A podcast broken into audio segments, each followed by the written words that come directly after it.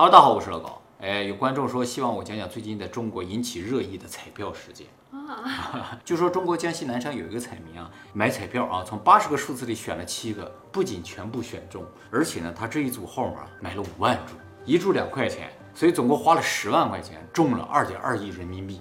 很多网友说无法相信这种事情存在，于是提出了各种各样的假说啊。像这种极小概率发生的事情啊，我们通常认为它就是不可能发生，就趋于零的嘛。但一旦发生了，我们就会觉得它一定有一个必然的理由。其实大家可能不知道，我们身边有一个事情比这个事情概率更小，但它也发生了。大家可能听说过一句话，说这个世界上没有完美的东西，但其实这个世界上有一个完美的东西，就是咱们。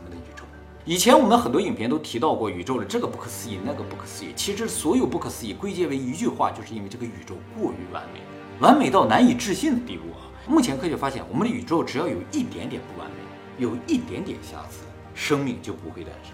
所以说，我们的存在就是奇迹中的奇迹。这个奇迹呢，比这个二点二亿彩票奇迹多了啊！接下来呢，我们就给大家讲讲咱们这个宇宙有哪些不可思议的、诡异的完美之处。首先，目前可观测的宇宙范围内啊，宇宙是按照相同的物理法则在运作。也就是说，地球上的物理公式呢是完全适用宇宙各处的，月球啊、火星啊，甚至更遥远的星球也都可以使用啊。所以，即使我们没有去到遥远的星球，我们也大概知道上面发生了什么。最明显的一个例子就是光，光的性质在宇宙任何地方都是一样的啊。所以，我们可以用光谱来分析遥远的星系、星球。而且，光在真空中的速度在宇宙任何地方也都是不变的啊，就是大约每秒三十万公里啊。像光速这种在宇宙任何地方都不会发生变化的数值啊，我们称之为物理常数或者物理自然常数。类似的呢，还有重力常数。我们以前做过一个影片叫《神奇的重力》啊，里面介绍过，说重力虽然非常微弱，但是它充斥着整个宇宙啊，甚至呢有可能是跨越维度的。也就是说，相同的重力呢，可能作用于二维世界、三维世界和四维世界啊。那么在计算重力的时候，我们就需要用到这个重力常数啊，六点六七乘以十的负十一次方，是一个非常小的数字。这个数值在宇宙任何地方都是一定的。像这样的自然常数啊，还有很多，比如说普朗克常数啊、电子的质量等等啊。那么这些常数在任何地方永远都不变，说明它们不受时间和空间的限制。但这就很奇怪，它明明是我们这个宇宙中的东西，但却不受这个宇宙的影响，说明啊，它不是这个宇宙里边的东西，它是宇宙之上的一个东西，它限制着这个宇宙，是这个宇宙的一个参数。这个就一定不是自然常。宇宙中的任何自然产物啊，它都是会变化的。就说，这个世界上除了光，剩下都是宇宙自然产物啊。这自然产物，它的速度就有快有慢嘛，还有加速度嘛，从零越来越快嘛。光就不会，它就有恒定不变，它就不像自然产物，对不对？那么这些常数呢，就像宇宙参数一样啊，是被人事先设定好的，它不是在宇宙内部发生的，所以呢，在宇宙内部的我们只能观测到它们，却无法改变它们。就是你想改变光速，那是不可能的。那么这些自然常数最早被发现的呢，是重力常数。四百年前牛顿发现，第二个被发现的是光速，但是光速刚一发现的时候，不知道这个家伙是个自然常数，以为它能变，哎，有可能快，有可能慢。后来爱因斯坦说它不变，又证明了它不变，才知道哦，原来这家伙也是个自然常数。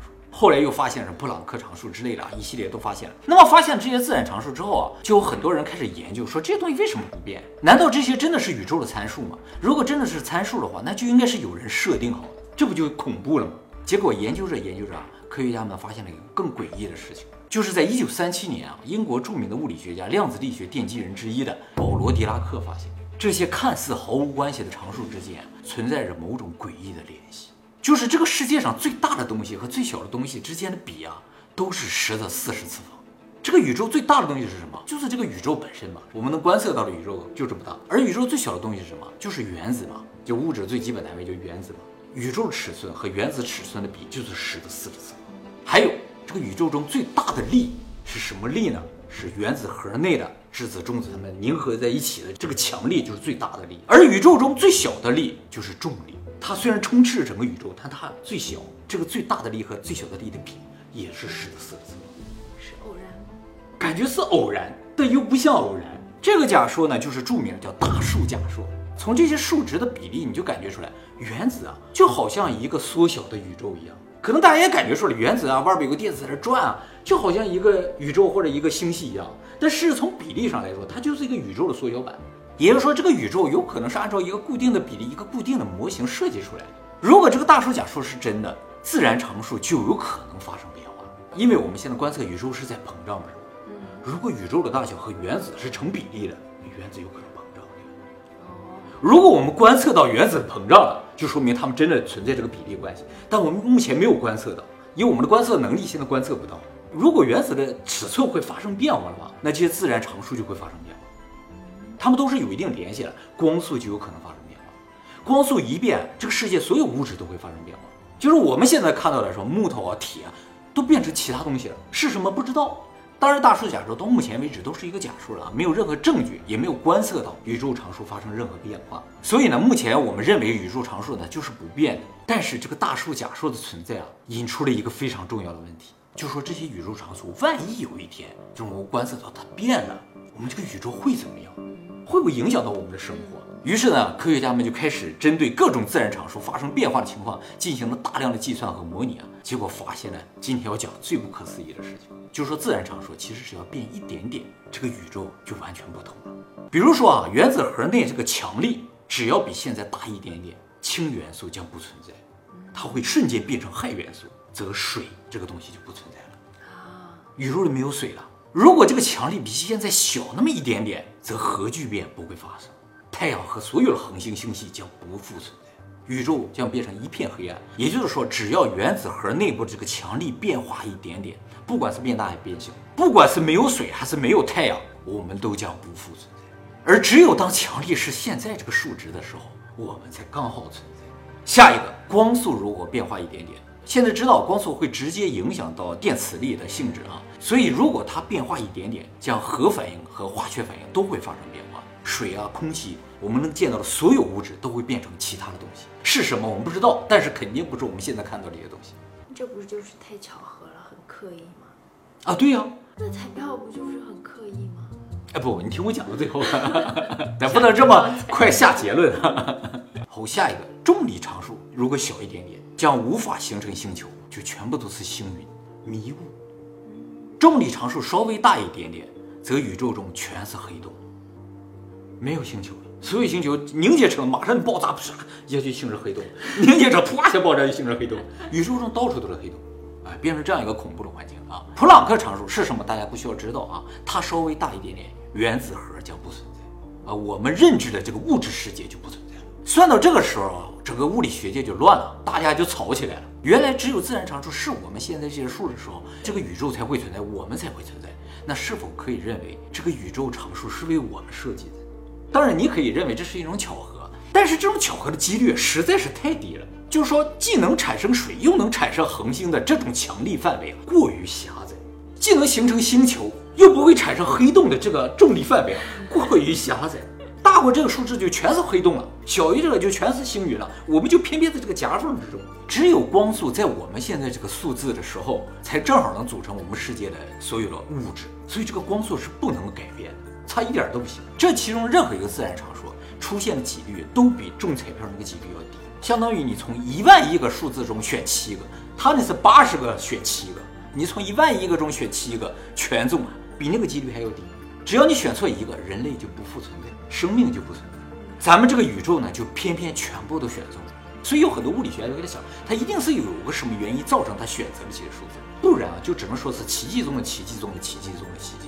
很多物理学家说，这个奇迹的感觉就像什么？就像一个猴子给他个打印机，他随便打，结果把所有的莎士比亚的著作全部打出来，就是这种类别的奇迹。所以很多物理学家都认为啊，这些自然常数啊是经过谁的精心挑选，是调试过的，适合我们的。所以呢，七个数字是精心挑选。对，宇宙这七个数字也是精心挑选过的。物理学家这么说的，不是我说的啊。当然，这些自然常数如果换一换其他的值啊，有可能诞生其他类型的生命体。这我们不排除一种可能性，只是这种生命是什么样子，我们就完全无法想象，在我们认知之外，在我们能够认知的范围之内，这些参数呢，就是为我们量身打造的。它有多少个参数，我们是不知道的。我们目前发现几个，都是经过精心调整的。也都是经过完美调试的，无一例外啊！这个呢，就是宇宙最根本的一个谜，学名呢叫做精细结构常数之谜，也叫宇宙微调之谜。宇宙的微调，对，有人在微调宇宙啊，正好适合我们。大家注意啊，这个和自然界的优胜劣汰，最后是淘汰剩下我们，感觉是不一样的。进化论也好，演化论也好，它这个淘汰的基础都是有大范围的生物往各个方向发展。这会儿有一部分不适应环境淘汰了，有一部分适应环境活下来。它的基础是有大范围的生命诞生，而我们不是，我们目前在宇宙没有观测到任何生命迹象，就是存在过的迹象都没有发现过。就是我们一出现，哎，我们就适合，这不就很奇怪吗？这不是优胜劣汰。买彩票这个事情其实是类似于生存进化的，就是很多人买，大家买的数字都不一样，有一个人中了，不，它可以中，但它不能买那么多，那也属于很多人买中的一种情况嘛。买那么多就说不通。啊，对对，那都说不通了，那咱们的诞生就更说不通了，对不对？他就特别像未来人，像未来可是就算我回到过去，我也不知道中奖号码是多少。不是，如果你是为了中奖而回去的呢，那就不一样了，对不对？哎，而且这种适应啊，不是我们对宇宙影响造成它适应了我们，我们没有那么大影响力，能影响到整个宇宙，让它把参数变了变来适应我们这个地球上存在这点生命，那是不可能的啊。还有就是有人说，如果时间足够长，尝试的次数足够多，也是有可能中的。你要七七都买的话，你买个一百多亿年的话，那也有可能中嘛，对吧？宇宙也已经诞生了一百三十八亿年了啊。如果宇宙也进行不停的尝试的话，也是有可能诞生生命的嘛。很多人这么认为啊。但是问题是，我们目前已知，地球的年龄和生命的年龄是差不多的。地球诞生后不久，生命就诞生，这就奇怪了，就是刚一开始买就中了，是这种感觉，而不是经过了很多的尝试，没尝试，地球诞生了，就为这个地球，直接就上生命了。而且不光是地球的问题啊，地球上要诞生生命了，太阳、月球、火星、土星都要配合，缺一不可。距离也要合适，他们那些星球大小也都在合适，位置也都在合适，差一个都不行。也就是说，整个太阳系都是经过精心调整个地方都得配合他呀，他才能中那是必须的啊！这种诡异和不自然啊，在最近的一百年。就引起了科学界、哲学界和神学界大争论。因为说实话，从感官上啊，宇宙经过精细调整这些事情，就意味着是有造物主存在。但是从概率上来说，你也不能完全否认它诞生的可能性。它是无限趋近于零的事情，但你不能说它是零。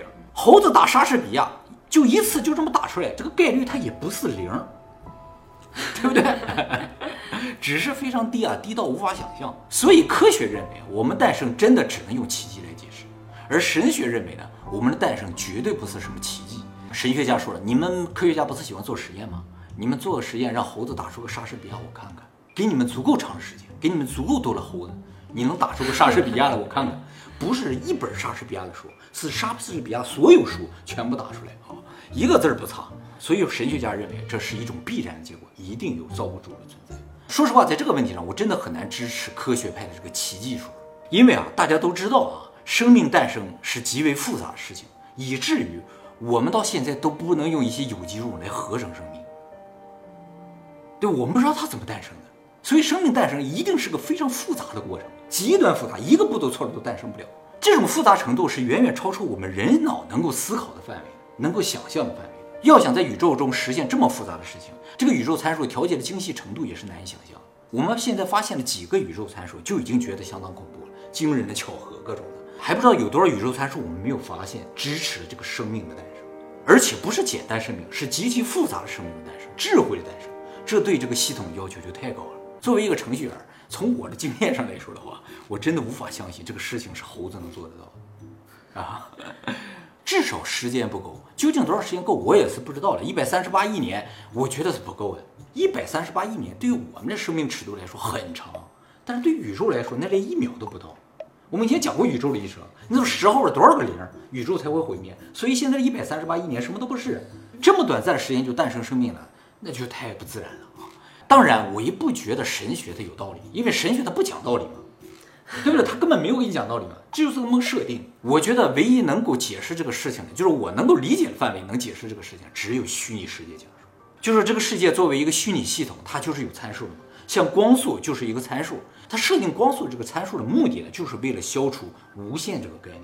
因为在物理学的基本逻辑当中啊，对一个物体如果不断施加外力的话，它的速度就是会不断的增加，是没有上限的。没有速度上限这个事情，对于正常的宇宙来说可能没有什么影响，但是对于一个虚拟系统来说，它的影响就非常大了。所以这个系统要对于任何物理量设有一个上限。数学本身是不需要有上限的，你可以说个无限大，你理不理解都没有关系。反正它不会有什么影响，但是在物理上如果没有上限，就会产生破坏，所以就设定了速度上限为光速，温度的下限为绝对零度，温度的上限叫普朗克温度，而物质的大小的下限呢设在了普朗克长度，而上限呢它没有设，但是它用另一个方法限定了物质不能太大，就是用重力限制，它就让这个东西越大质量越大，最终呢它就坍缩了，变成黑洞，自己就收缩了，大不起来。所以用各种各样的方法在物理上把它限制在一个合理的数值范围之内，让无限这个概念消失。他们有用智商限制吗？肯定用了，肯定用了。所以这个宇宙不仅仅是被完美设定的，而且是被完美限制的。你无法找到任何的突破口能够突破它的限制，没有给你突破限制的机会啊。那么当然，现在还有另一个科学假说，说是可以解释这个问题啊，就是针对宇宙常数被微调这个现象，说我们宇宙之外啊，可能存在无数多个平行宇宙啊，其实不叫平行宇宙，叫多元宇宙。多元宇宙和平行宇宙的区别是什么？平行宇宙是通过我们的选择分裂出来的，所以不同的宇宙里边可能都有咱们。多元宇宙不一样，每个宇宙的参数是不一样的，它是在宇宙大爆炸那一刻分散出来的，有多少个就多少个啊，跟我们的选择无关。多元宇宙理论基础呢叫弦理论啊，根据弦理论计算，宇宙的总数呢应该有十的五百次方那么多个，就是一后面有五百个零，我们呢只是其中之一，而我们呢恰巧符合了所有的这些参数的那一个版本，所以我们就诞生了，其他都不符合，可能就没有我们或者有些其他的东西。是这么个想法哈，也就是说，科学最终还是回归到了巧合上，就是我们恰巧了在这个巧合的宇宙之中，而我们的诞生从整体上来说是必然的，因为所有的情况它都诞生了嘛，也就是说，终究会有一个宇宙会诞生人类啊。那么这个假说看上去啊无懈可击，也有理论支持，但是它有一个问题，就是这十的五百次方个宇宙真的足够诞生生命吗？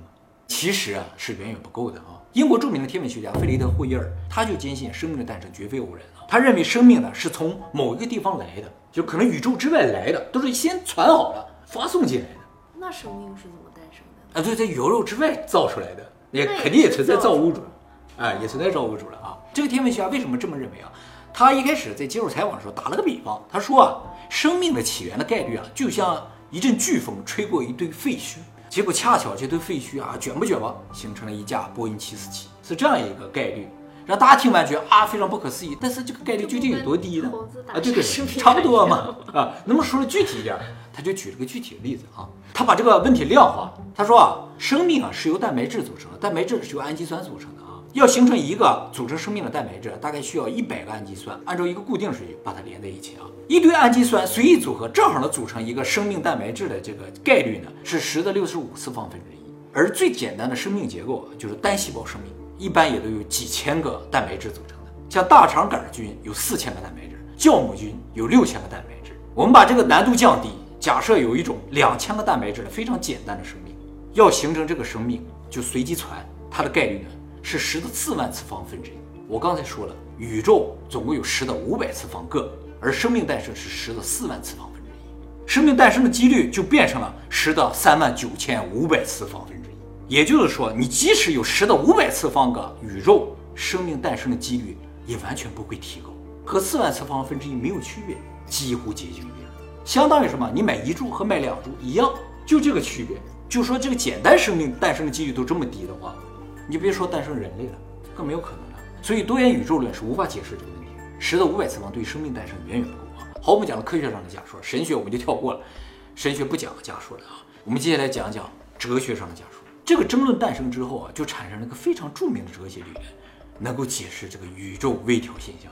是这样说的：说之所以宇宙看上去如此的完美，是因为它很完美，才造成了我们的存在，我们才能看到它的完美，才觉得它完美。